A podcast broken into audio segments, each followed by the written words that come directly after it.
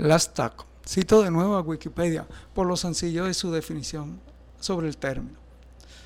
El término TAC tiene dos acepciones. Un lado encontramos que son las tecnologías de aprendizaje y cooperativo y por el otro se refiere a las tecnologías del aprendizaje y el conocimiento, que son las que incluye a las TIC, más un componente metodológico necesario para que se genere un aprendizaje significativo. Es decir, las tecnologías están enfocadas al servicio del aprendizaje y la adquisición del conocimiento.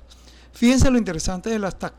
Ellas por sí solas no son nada, siempre dependerán del creador o en caso los profesores o educadores.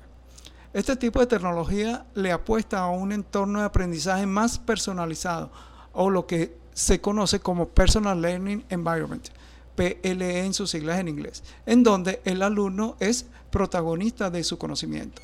Las TAC tratan de orientar la tecnología de la información y la comunicación hacia su uso más formativos, tanto para el estudiante como para el profesor, con el objeto de aprender más y mejor.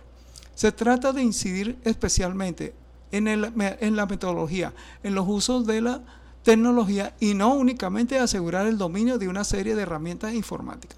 Se trata de, en definitiva, de conocer y de explorar los posibles usos didácticos de las TIC tienen para el aprendizaje y la docencia.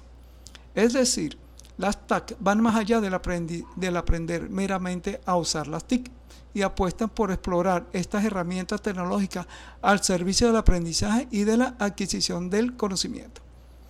Hablar de TAC no solo implica que los usuarios sepan utilizar las tecnologías, sino que además deben tener los conocimientos y las habilidades necesarias para saber seleccionar y usar adecuadamente las herramientas para la adquisición de información en función de sus necesidades, o sea, se debe tener un conocimiento sobre el cual o tal herramienta es la necesaria para usar en determinado caso. Esto hace que el docente tenga mayor necesidad de investigar todo tipo de herramienta virtual y analizar su potencial para poder ser utilizada en sus clases.